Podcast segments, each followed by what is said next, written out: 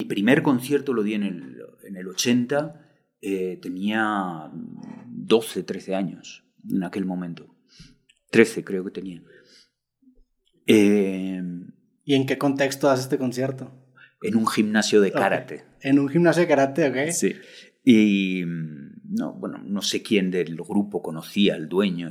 Tocamos para, no sé si 10 personas, no sé si eran socios del gimnasio o quién. Y luego cuando terminó el concierto, pues pasamos literalmente el, sombrero para que nos echaran así un, poquito de, dinero que fue, no sé cuánto nos dieron, pero muy poco. Yo creo que ni para ir al cine.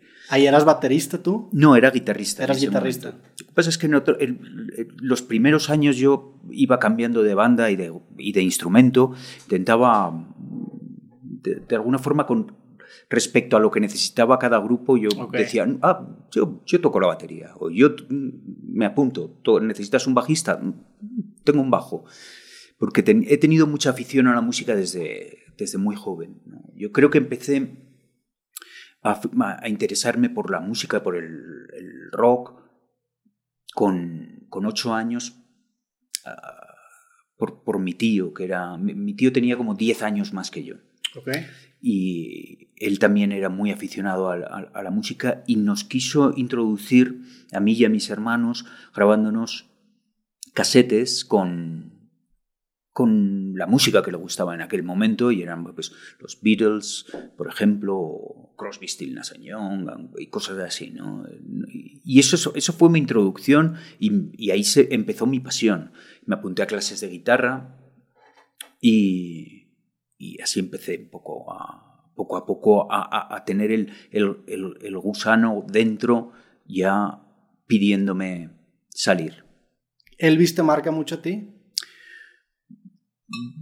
Sí, bueno, recuerdo, Elvis es uno de, de ellos y quizás el, el, primero que yo vi en, en una película en, en, blanco y negro que se llamaba King Creole. Y esa es la, el primer recuerdo que tengo yo así de ver a un músico y decir esto esto me gusta especialmente. Me parece, esto me, me, llena de una manera que no me llenaba la música que estaba escuchando eh, accidentalmente pues, eh, en casa de mis padres o en, o en la radio. ¿no? ¿Cuál fue la graduación de estas bandas que tuviste en tu adolescencia, en tu niñez, a Héroes del Silencio? Héroes del Silencio empieza en 1984, ¿cómo se conforma? O sea, ¿cuál, por, qué, ¿por qué terminó la gira de bandas en Héroes del Silencio? No terminó exactamente porque durante los primeros años de, de Héroes, que creo que empezamos en el 86, creo recordar, em, durante los primeros años yo compaginé eh, los ensayos con el grupo con, con, otras bandas con las que hacía también algunas cosas, ¿no? Y, e incluso cuando salió el primer, el primer disco de, de, Héroes, yo estaba colaborando con otra banda que se llamaba Niños del Brasil y mm. con, con ellos también componía alguna canción y, y hacía algún concierto hasta que de alguna forma la presión del, manager de la compañía dijeron te tienes que enfocar, esto es, el, es un grupo que está teniendo éxito, olvídate de tus proyectos eh, extragrupales, ¿no? Eh, esto tiene que, te tienes que enfocar. Yo, de todas formas, estaba muy enfocado en el, en el grupo. Lo que pasa es que me parecía que, que mientras los demás llegaban a casa y se iban a, pues, no sé, con sus novias, yo me iba con otro grupo a ensayar. Era, era tu vida en ese entonces. Bueno, y lo, sigue siendo ahora, ¿no? Pero sí, era, para mí era, mm, me parecía que todo lo que hacíamos era poco. Ok, ¿y, y cuándo llega esa, esa primera oportunidad o por qué esa banda desentona mucho más que el resto? ¿Empiezan antes de sacar un disco, sacan un EP de presentación? ¿Cómo se empiezan a dar a conocer? En, en, nuestra ciudad, en Zaragoza, ya el grupo era, era conocido porque había un, había un locutor en la radio, en una radio, que apoyaba a las bandas locales. Y había bandas que mandaban las demos y, él las ponía en la radio y las presentaba con muchísimo entusiasmo. ¿no? Entonces nosotros le pasamos la primera demo y nos apoyó a muerte. Eh, y empezó, empezamos a sonar y realmente el grupo empezó a ser bastante conocido en la ciudad. Hacíamos conciertos, los llenábamos en, en nuestra ciudad y esto, bueno, se hicieron un poco de eco en, en Madrid y vino, vinieron varios cazatalentos o de artístico de, disqueras y algunos nos rechazaron y la compañía EMI fue la que nos, nos fichó y eh, a partir de ahí es cuando la cosa empieza a andar. Y ahí lanzan el primer disco. Sí. El primer disco es El Mar no cesa. Sí. En el 88 más o menos. ¿Cómo fue esa experiencia de grabar el primer disco? ¿Te gustó el resultado? ¿Cómo fue el...?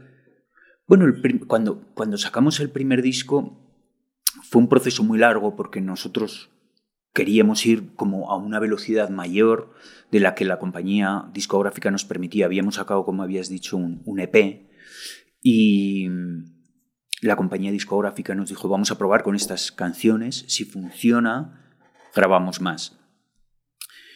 Y dijimos, bueno, si funciona, ¿qué es lo que significa exactamente? Bueno, tenéis que vender un mínimo de, creo que eran 5.000 copias, creo. Creo recordar, ¿no? Y dijimos, bueno, vamos, vamos a intentarlo. Y el disco fue un éxito bastante importante.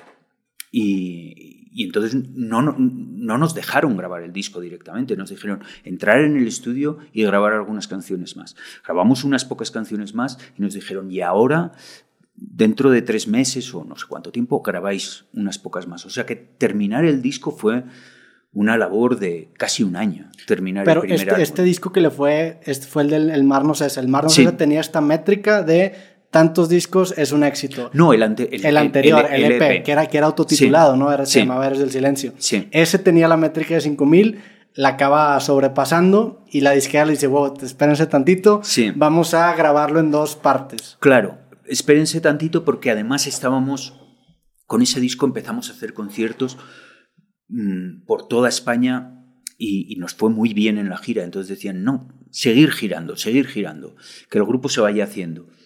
Y, para nosotros era un poco terrible porque girar con un, un, EP que tenía tres canciones y una de ellas repetida, eh, era como girar sin repertorio, ¿no? La gente no conocía nuestras canciones y tocábamos y había, bueno, Héroe de Leyenda, la tocábamos dos veces en el, concierto, este tipo de cosas que haces cuando, cuando no tienes canciones.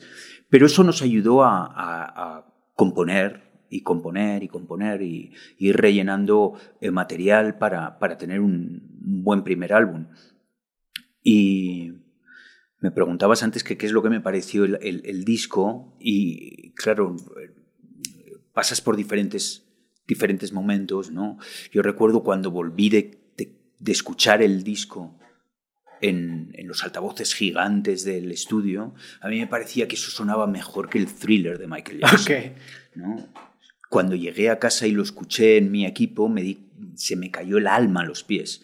Y dije, ni remotamente esto suena como el thriller. Esto, esto es no se parece nada a lo que hacemos en directo. Y tuve, durante un tiempo tuve un poco de rechazo, pero ese, ese mm, rechazo es lo que hizo que el grupo creciera. Claro. Creo que lo tuvimos todos, ¿no? En general. Y luego, posteriormente, yo me, he reconciliado mucho con ese disco. Creo que, que es un disco que tiene, tiene un sonido ochentas todavía, claramente, pero, pero creo que tiene hay cierta ternura en, esos chicos que fuimos. Sí, totalmente. Y, eso te pasó porque por la mezcla, obviamente, o porque estaba mezclado y solamente se escuchaba bien en el estudio, porque tengo entendido que cuando se mezcla y se masteriza un disco, pues tienes que probarlo en distintos casos de uso, ¿no? En la camioneta, en los audífonos del gimnasio. Eso es lo que, eso es lo que haces cuando ya te das cuenta de, de esto que nos ocurrió. Pero el productor de ese disco nos, cuando nos enseñó la mezcla, nos lo puso por las, las, escuchas grandes a un volumen brutal y nos parecía que eso era espectacular, ese sonido apabullante y que todos lo iban a escuchar así. Luego aprendes a que esa escucha que haces en el estudio nadie jamás va a hacerla nunca. ese caso ideal, ¿no? De, es escuchar. sí, es una situación ideal que no, que no vuelve a ocurrir.